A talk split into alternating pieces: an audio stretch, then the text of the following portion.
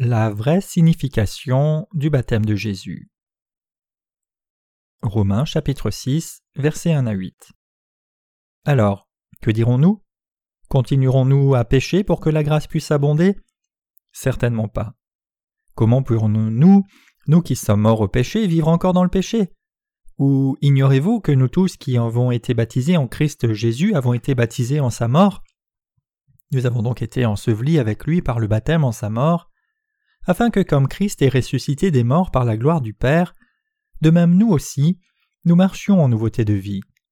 Car si nous avons été réunis ensemble dans la conformité à sa mort, nous le serons aussi certainement par la conformité à sa résurrection, sachant que notre vieil homme fut crucifié avec lui, afin que le corps du péché puisse être détruit, pour que nous ne soyons plus les esclaves du péché. Car celui qui est mort est libéré du péché. Maintenant, si nous sommes morts avec Christ, nous croyons que nous vivrons aussi avec lui. Que signifie le baptême? Nous appelons Jean qui a baptisé Jésus Jean-Baptiste. Alors, que signifie le baptême? Baptême en grec signifie être immergé. Et la plus importante signification du baptême, c'est d'emporter le péché et la mort. L'expression être immergé se réfère à la mort. Tous les péchés du monde furent transférés sur Jésus quand Jean-Baptiste le baptisa.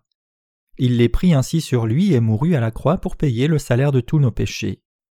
Jésus mourut à notre place. La mort est le résultat du péché, car le salaire du péché, c'est la mort.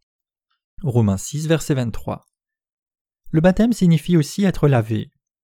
Tous nos péchés ont été lavés sans laisser une seule parcelle de péché, parce que Jésus a pris tous les péchés du monde sur sa chair par son baptême. Tous les péchés dans les cœurs des êtres humains ont été lavés parce qu'ils ont été transférés sur Jésus par le baptême. Le baptême a la même signification que l'imposition des mains. L'imposition des mains signifie faire passer. Le geste de Jésus consistant à recevoir le baptême de Jean-Baptiste fut de porter tous les péchés du monde. C'était la loi éternelle du salut de Dieu que le prêtre impose ses mains sur la tête de l'offrande pour le péché pour transférer les péchés d'Israël sur celle-ci le dixième jour du septième mois. Lévitique 16, versets 21 et 22 déclare Aaron posera ses deux mains sur la tête du bouc vivant, et il confessera sur lui toutes les iniquités des enfants d'Israël et toutes les transgressions par lesquelles ils ont péché. Il les mettra sur la tête du bouc, puis il le chassera dans le désert, à l'aide d'un homme qui aura cette charge. Le bouc emportera sur lui toutes leurs iniquités dans une terre désolée, il sera chassé dans le désert. Quand Aaron, le grand prêtre, imposa les mains sur la tête du bouc vivant, le bouc prit tous les péchés d'Israël et fut tué ensuite pour le peuple.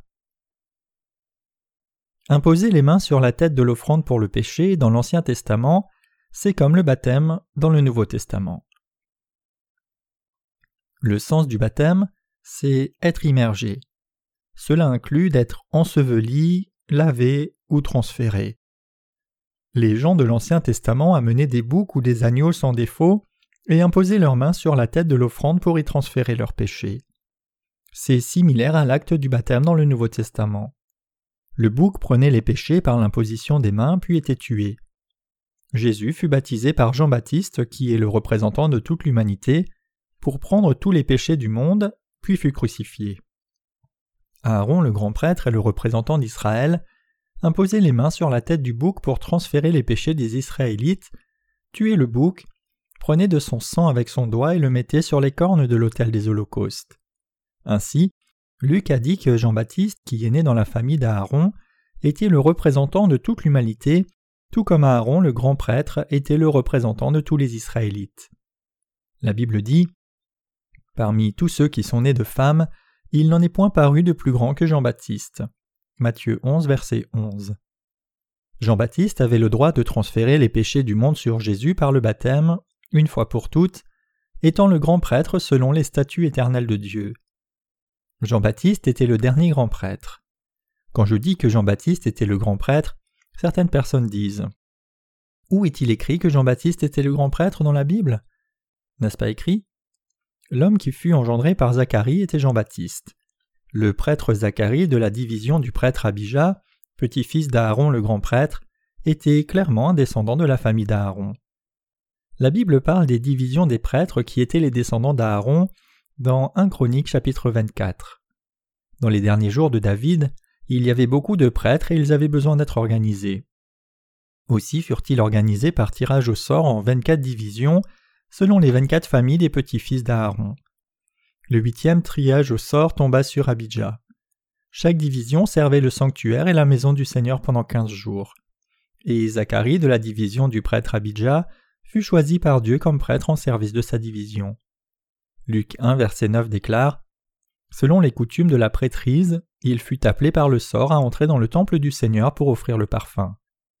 Cela nous démontre que Jean-Baptiste était né dans la famille d'Aaron le grand prêtre, et le dernier grand prêtre qui représenterait tous les êtres humains. Matthieu 11, 11, 3, versets 13 à 11. Seul un homme qui était né dans la famille du souverain sacrificateur pouvait devenir lui-même grand prêtre selon la loi. Seuls des lions peuvent engendrer des petits lions. Jean-Baptiste a pris la haute prêtrise d'Aaron, son ancêtre. Les apôtres de Jésus ont attesté du baptême de Jésus. Tous les apôtres, particulièrement Paul, Pierre, Matthieu et Jean, ont attesté du baptême de Jésus. Regardons le témoignage de l'apôtre Paul écrit dans le passage principal d'aujourd'hui. Alors, que dirons-nous? Continuerons-nous à pécher pour que la grâce puisse abonder? Certainement pas. Comment pourrons-nous, nous qui sommes morts au péché, vivre encore dans le péché? Ou ignorez-vous que nous tous qui avons été baptisés en Christ Jésus, nous avons été baptisés dans sa mort? Nous avons donc été ensevelis avec lui par le baptême en sa mort, afin que comme Christ est ressuscité des morts par la gloire du Père, de même nous aussi nous marchions en nouveauté de vie. Car si nous avons été réunis ensemble dans la conformité à sa mort, nous le serons aussi certainement par la conformité à sa résurrection, sachant que notre vieil homme fut crucifié avec lui, afin que le corps du péché puisse être détruit, pour que nous ne soyons plus les esclaves du péché. Car celui qui est mort est libéré du péché. Maintenant, si nous sommes morts avec Christ, nous croyons que nous vivrons aussi avec lui. Galates 3, 27 déclare aussi Vous tous qui avez été baptisés en Christ, vous avez revêtu Christ. Regardons le témoignage de Pierre. 1 Pierre 3, 21 déclare Cette eau était une figure du baptême, qui n'est pas la purification des souillures du corps, mais l'engagement d'une bonne conscience envers Dieu, et qui maintenant vous sauve vous aussi par la résurrection de Jésus-Christ. L'apôtre Jean dit en 1 Jean 5 versets 5 à 8 Qui est celui qui a triomphé du monde, sinon celui qui croit que Jésus est le Fils de Dieu? C'est lui, Jésus-Christ, qui est venu par l'eau et par le sang, non seulement par l'eau, mais par l'eau et par le sang, et c'est l'Esprit qui rend témoignage, parce que l'Esprit est la vérité. Car il y en a trois qui rendent témoignage dans les cieux, le Père, la Parole et le Saint-Esprit, et les trois sont un il y en a trois qui rendent témoignage sur terre, l'esprit, l'eau et le sang, et ces trois sont d'accord comme un seul. Le témoignage de Matthieu est écrit dans Matthieu 3, versets 13 à 17. Alors Jésus vint de la Galilée au Jourdain vers Jean pour être baptisé par lui. Mais Jean essaya de l'en empêcher en disant C'est moi qui ai besoin d'être baptisé par toi et tu viens à moi. Mais Jésus lui répondit Laisse faire maintenant, car il est convenable que nous accomplissions ainsi toute justice. Alors il le lui permit. Quand il eut été baptisé, Jésus sortit immédiatement de l'eau, et voici, les cieux s'ouvrirent devant lui, et il vit l'Esprit de Dieu descendre comme une colombe et venir sur lui. Et soudainement une voix se fit entendre des cieux disant Celui-ci est mon Fils bien-aimé, en qui j'ai mis toute mon affection. Jésus prit tous les péchés du monde en recevant le baptême de Jean-Baptiste, car il est convenable que nous accomplissions ainsi toute justice. Jésus a pris les péchés du monde sur lui, en recevant le baptême de Jean-Baptiste, ce qui constituait la manière la plus appropriée de faire. Dieu lui-même en a attesté. Quand il eut été baptisé, Jésus sortit immédiatement de l'eau, et voici les cieux s'ouvrirent pour lui, et il vit l'Esprit de Dieu descendre comme une colombe et venir sur lui, et soudainement une voix se fit entendre des cieux en disant Celui-ci est mon Fils bien-aimé, en qui j'ai mis toute mon affection. Jésus a pris tous nos péchés par son baptême, a témoigné de l'évangile de l'eau et de l'esprit pendant trois ans, fut crucifié à mort, puis ressuscita d'entre les morts au troisième jour. Il est maintenant assis à la droite de Dieu. Jésus reviendra pour ceux qui l'attendent sans péché. Hébreu 9, verset 28 déclare De même Christ, qui s'est offert une seule fois pour porter les péchés de plusieurs, apparaîtra sans péché une seconde fois à ceux qui l'attendent pour leur salut. Dieu lui-même a dit Celui-ci est mon Fils bien-aimé, en qui j'ai mis toute mon affection, et le Saint-Esprit atteste que l'homme qui a pris les péchés du monde était Jésus, le Sauveur. Cependant, les gens ne comprennent pas la Bible parce que leurs yeux spirituels sont fermés, leurs yeux spirituels doivent être ouverts et ils doivent naître de nouveau d'eau et d'esprit. Jean 3, verset 5. Ainsi, ils pensent que Jésus seul a rempli un ministère pour le salut de l'humanité. Mais en vérité, Jésus était l'agneau de Dieu et avait besoin de Jean-Baptiste qui était le représentant de toute l'humanité et qui allait transférer tous les péchés du monde sur lui, parce que de façon similaire, Aaron le grand prêtre imposait les mains sur la tête de l'offrande pour le péché, le bouc vivant, et transférait les péchés de tous les Israélites sur elle en imposant ses mains sur la tête de cette offrande. Aaron les a libérés alors de leurs péchés en tuant l'offrande pour le péché. De la même façon, Dieu a envoyé son messager devant Jésus. Qui est Jean-Baptiste? Jean-Baptiste est le messager de Dieu qui avait été prédit en Malachie 3, versets 1 à 3. Le Seigneur avait besoin du messager, Jean-Baptiste, qui devait représenter toute l'humanité. Jésus-Christ, le Fils de Dieu, a appris les péchés éternels de tous les êtres humains à travers Jean-Baptiste et fut crucifié comme salaire du péché dans le Nouveau Testament tout comme le bouc prenait les péchés pour une période limitée puis était tué dans l'Ancien Testament. Ainsi Jésus a sauvé tous les gens des péchés éternels. Deux événements importants sont arrivés avant la naissance de Jésus. Le premier, c'est que Marie a conçu Jésus, et l'autre, c'est que Jean-Baptiste est né au sein de la division d'Abidja. Ces deux événements sont arrivés par la providence divine. C'était le scénario parfait écrit par Dieu. Dieu a envoyé Jean-Baptiste dans le monde six mois avant Jésus, puis a envoyé son Fils unique de façon à nous libérer de la guerre et de la souffrance. Vous comprenez? Regardons plus précisément dans la Bible. Regardons Matthieu 11, versets 7 à 14, qui témoigne de Jean-Baptiste. Comme il s'en allait, Jésus se mit à dire à la foule au sujet de Jean Qu'êtes-vous allé voir au désert? Un roseau agité par le vent? Mais qu'êtes-vous allé voir? Un homme vêtu d'habits précieux? Voici, ceux qui portent des habits précieux sont dans les maisons des rois. Mais qu'êtes-vous donc allé voir? Un prophète? Oui, je vous le dis, et plus qu'un prophète. Car c'est celui dont il est écrit Voici j'envoie mon messager devant ta face qui préparera ton chemin devant toi. En vérité, je vous le dis, parmi ceux qui sont nés de femmes, il n'en est point paru de plus grand que Jean-Baptiste, mais le plus petit dans le royaume des cieux est plus grand que lui. Et depuis les jours de Jean-Baptiste jusqu'à maintenant, le royaume des cieux est forcé les violences en emparent, car tous les prophètes et la loi ont prophétisé jusqu'à Jean, et si vous voulez l'admettre, il est l'Élie qui devait venir.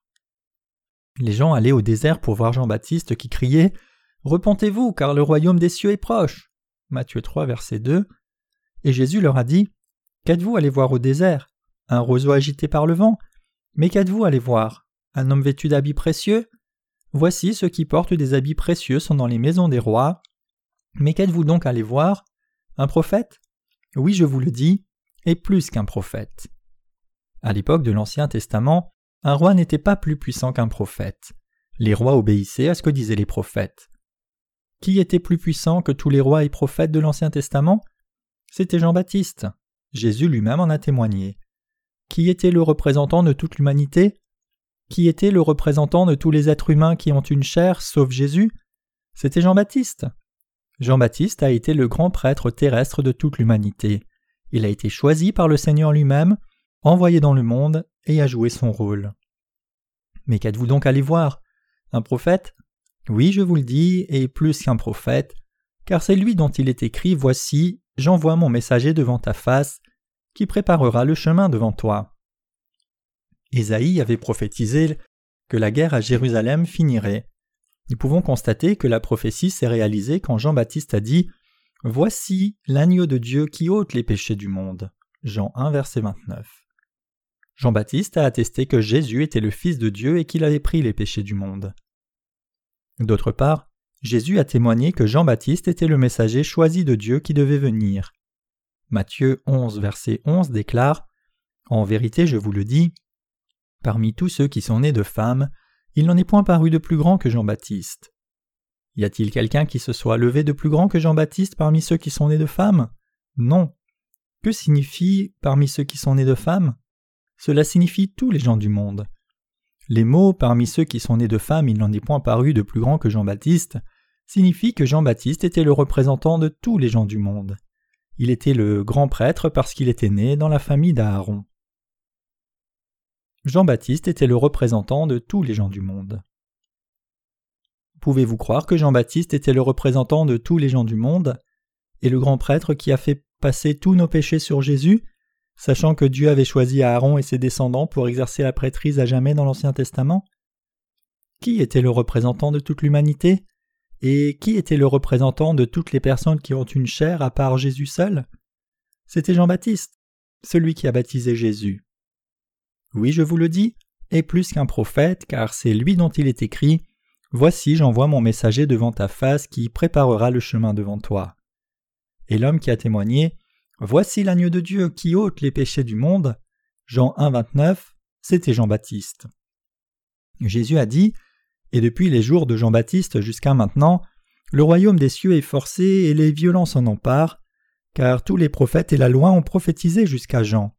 Matthieu 11, versets 12 à 13. Ce passage montre que Jésus a pris tous les péchés du monde en recevant le baptême de Jean-Baptiste et qu'il est devenu le sauveur de toute l'humanité. Il montre aussi que Jean-Baptiste a transféré tous les péchés du monde sur Jésus. Jésus lui-même l'a déclaré. Cela signifie que Jean-Baptiste a transféré tous les péchés du monde sur Jésus et que quiconque croit cela est sauvé de ses péchés et pourra entrer dans le royaume des cieux. Est-ce que c'est vrai ou faux? C'est exactement correct selon la parole de Dieu, et nous, prédicateurs de la vérité biblique, pouvons donc l'annoncer d'une manière digne. Quiconque croit la vérité pourra entrer dans le royaume des cieux. Jean-Baptiste, étant le dernier souverain sacrificateur de l'Ancien Testament, a transféré les péchés du monde sur Jésus. Zacharie, le père de Jean-Baptiste, a entendu un ange du Seigneur. Examinons le témoignage de Zacharie par rapport à son fils. Le témoignage de son père n'est-il pas exact? Voyons son témoignage chanté sous la forme d'un psaume. À ce moment, son père Zacharie fut rempli de l'Esprit Saint et prophétisa en disant Béni soit le Seigneur Dieu d'Israël, car il a visité et racheté son peuple, et nous a suscité un puissant sauveur dans la maison de David son serviteur, comme il l'avait annoncé par la bouche de ses saints prophètes des temps anciens, pour que nous puissions être sauvés de nos ennemis et de la main de tous ceux qui nous haïssent. C'est ainsi qu'il manifeste sa miséricorde envers nos pères et se souvient de sa sainte alliance, selon le serment par lequel il avait juré à notre père Abraham, de nous permettre, étant délivrés de la main de nos ennemis, de le servir sans crainte, dans la sainteté et la justice devant lui, tous les jours de notre vie. Et toi, petit enfant, tu seras appelé prophète du Très-Haut, car tu marcheras devant la face du Seigneur pour préparer ses voies, afin de donner à son peuple la connaissance du salut par la rémission de ses péchés, grâce à la tendre miséricorde de notre Dieu, en vertu de laquelle le soleil levant nous a visités d'en haut, pour éclairer ceux qui sont assis dans les ténèbres et l'ombre de la mort, pour diriger nos pas dans le chemin de la paix. Ainsi l'enfant croissait et se fortifiait en esprit, et il demeura dans les déserts jusqu'au jour où il se présenta devant Israël. Luc 1, versets 67 à 80. Son père a prédit quel genre de prophète et de prêtre Jean deviendrait. Regardons ce qu'il avait prédit de son fils. Et toi, petit enfant, tu seras appelé prophète du Très-Haut, car tu marcheras devant la face du Seigneur pour préparer ses voies, afin de donner à son peuple la connaissance du salut par la rémission de ses péchés, grâce à la tendre miséricorde de notre Dieu, en vertu de laquelle le soleil levant nous a visités d'en haut, pour éclairer ceux qui sont assis dans les ténèbres et l'ombre de la mort, pour diriger nos pas dans le chemin de la paix. Luc 1, versets 76 à 79. Ici la Bible dit clairement afin de donner à son peuple la connaissance du salut par la rémission de ses péchés. Qui nous a donné la connaissance du salut? Luc 1, 76 indique que c'est Jean-Baptiste. Nous en arrivons à connaître Jésus et à croire en lui parce que Jean-Baptiste a témoigné que Jésus-Christ a sauvé les pécheurs de leurs péchés en recevant le baptême par lui pour prendre les péchés sur lui-même, ce qui fut fait de la manière la plus juste. Jean-Baptiste est venu pour servir de témoin, pour rendre témoignage à la lumière, afin que tous croient par lui. Il n'était pas la lumière, mais il fut envoyé pour rendre témoignage à la lumière. Jean chapitre 1 versets 7 à 8. Nous devons être sauvés. Nous devons être rachetés en croyant que Jésus a sauvé tous les gens du monde de la manière la plus juste, en recevant le baptême de Jean-Baptiste. La justice de Dieu déclare que Jésus est venu dans le monde en étant semblable aux hommes, a délivré les pécheurs de tous leurs péchés de la manière la plus juste en étant baptisé par Jean-Baptiste, et fut ramené à la vie après avoir été crucifié. La justice de Dieu est cachée dans l'évangile de l'eau et de l'esprit. La justice de Dieu qui se révèle dans l'Évangile nous enseigne que Jésus a été envoyé dans l'apparence d'un homme, a été baptisé, crucifié, puis est ressuscité des morts le troisième jour. Nous en sommes venus à croire en Jésus par le témoignage de Jean-Baptiste, et nous avons été sauvés de tous nos péchés en croyant dans la justice de Jésus. Tous les péchés des gens ont été effacés, et ils ont la vie éternelle par la foi en Jésus à travers le témoignage de Jean-Baptiste. Ils reçoivent le Saint-Esprit en cadeau, lui qui atteste en nous que nous sommes enfants de Dieu.